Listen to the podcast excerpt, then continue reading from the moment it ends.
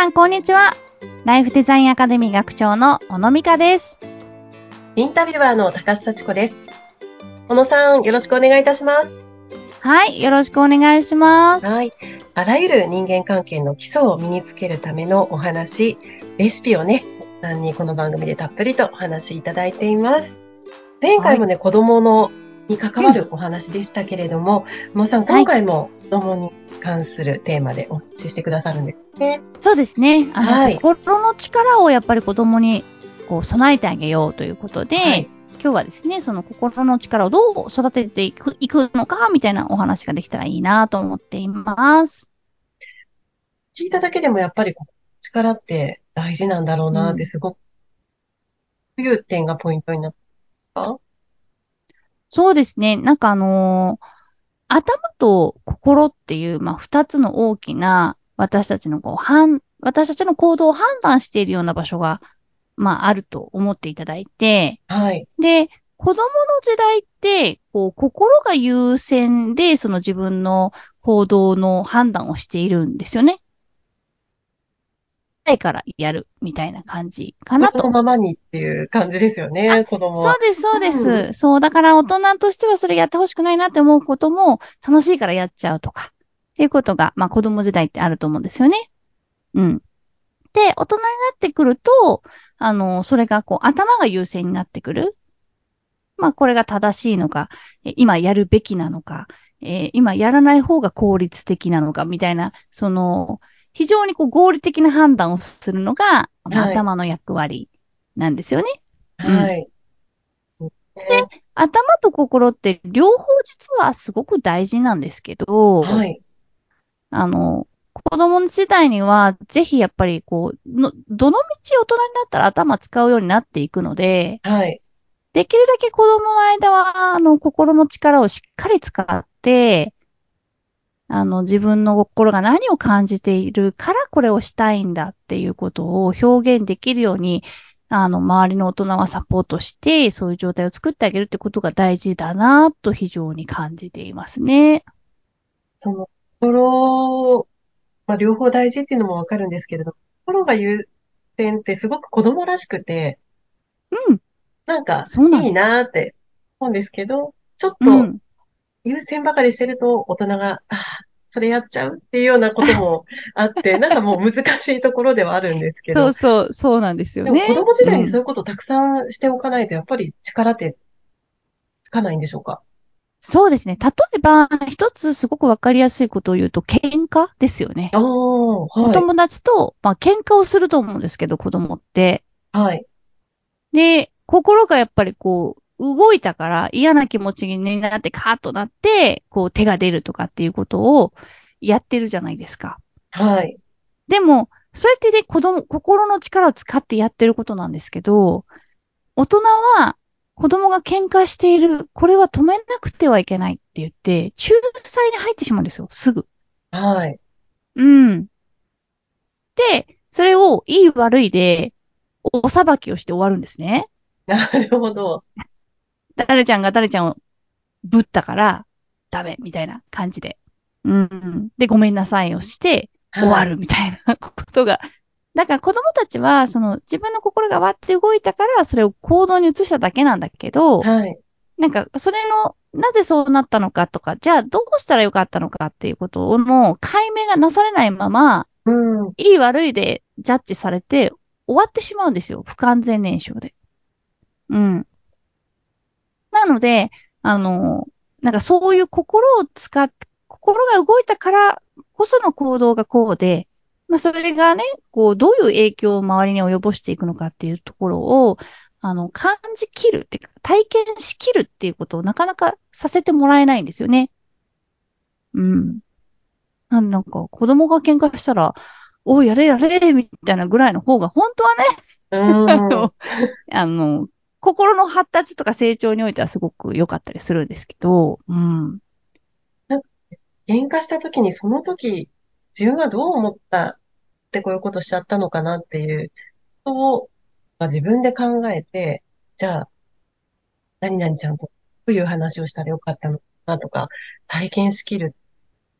大事だなって今聞いてもすごくしたけれども、子供から喧嘩しちゃったって聞くと、親としてはちょっと、え、なんで？って、心配が先に来てしそうまう。そうそう。ねえそうなんですよ。うんけ。れども、えーでも、心が動いている証拠なんですね。そうです、そうです。だって誰かに何かを言われても、なんともないすみたいなのってもうコンピューターみたいな感じじゃないですか。はい。うん。だ悔しいとか悲しいとか、ね、腹が立つとか、そういうのって全部心が動いている証拠だから、うん。じゃあそれをどうやって扱えばいいのかを、知らないから手が出たりとかするだけな話なので、はい。心がそれをこう、わーってなるのは、全然悪いことではないんですよね。うん。なので、そこをまず大人が、あ、今心がすごく動いたんだね。いいね。それは君のね、心の力だよっていうふうに言ってあげられるような、あの、メカニズム的なものを知ってほしいなって、すごく思います。うん。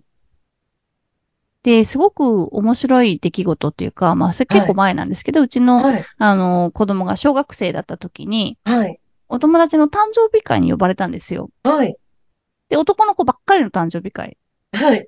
ね、何がわかるか皆さんご想像がつくかと思うんですけど、取っ組み屋の喧嘩が始まるわけですよね。ええ ね何がきっかけだったのか。全然わかんない。些細なことだと思うんですけど、なんか急に喧嘩が始まって、言い合いが始まって、はい。で、こう、わーって掴み合ってる周りを、その男の子たちが、ね、あ、あいつが悪いんだ、こいつが悪いんだ、みたいな感じで、こう、加勢して、うん。なんか、あの、な、なんなんだこれみたいな。で、とその周りのガヤもあって、すごく二人が助長して、はい。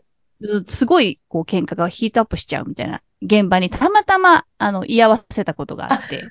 小野さんが居合わせたんですね。あ、そうそう、いいたんですよ、いたんですよ。はい。で、まず、ね、あの、私が、えまあ、みんなお母さんたちいたけど、ちょっと収集つかないみたいな感じで、まあ、えーやめなさい、やめなさいみたいな感じだから、あの、あ、ちょっとこれ、一回、あの、入った方がいいかなと思って、もう手を叩いて、はい、はい、はいって言って、はい。で、まず一旦、周りは黙る。うん。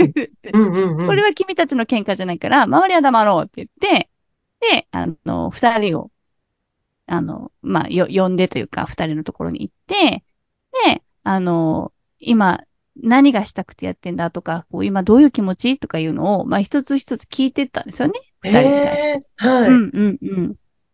で、本当にそれがやりたかったの？と本当に喧嘩したくてしてんの？とか、ただ、その気持ちが嫌なこと言われたから気持ちが動いちゃっただけとかいうのを聞いていったら、まあやっぱり本当に小さな何かの一言に、うん。まあカチンと来てしまって、うん。まあ手が出てしまって、みたいな感じだったんですよね。うん。で、じゃあ、本当はなんてやりたかったの？本当はなんて言いたかったの？とか、本当はどうしたかったの？っていうのを聞くと、やっぱりお互いが、いや、本当は仲良く遊びたかったみたいなことを言うんですよ。うん。あ、そうかそうか。じゃあ、そ、それは今言えたんだったらよかったね、みたいな感じで。で、なんか二人とも、あ、そうか、俺たち仲良く遊びたかったんだ、みたいなことに、か感情でわーってなってるときは気づかないんですけど、はい。ちゃんとね、こう言葉を引き出してあげると、そういう言葉が出てきて、え、じゃあ仲良く今から遊べばいいじゃんって言うん、そうだね、みたいなで、周りも、なんか収まったから、まあ、あの、か、火事場の見学者みたいな感じだったんだろうなと思って、何事もなかったようにみんなで遊び始めるみたいなことがあって、うん。なんかこう自分が、うん、そう、どんな言葉に反応して、あの、手を出してしまったのかとか、本当はどうしたかったのかみたいなことを、ちゃんとこう感情の奥にあるものを見れる人がそばにいるだけで、なんかそれってすごくいい経験っていうか、うん。次自分が同じようになった時に、あ、本当はどうしたかったんだろうっていうことを多分ね、か考えるこう、経験がそこでできてるんじゃないかなって思うんですよね。うん。まさにそこで体験しきることができたわけですね。あ、そうそうそうそう。うんうんだから喧嘩が悪いことなんではなくて、うん、その気持ちがわーって動いた時の、あの、手段が、ちょっと違う、違ったものでもよかったのかもしれないねっていう。うん。じゃあそういう話を。言葉を出しながら、自分の心もちょっとね、整理がついてきて、そうそうそうそうそう。今度は最初から喧嘩したかったわけじゃないんだよねっていうのがお互いは。うん、うん、うん。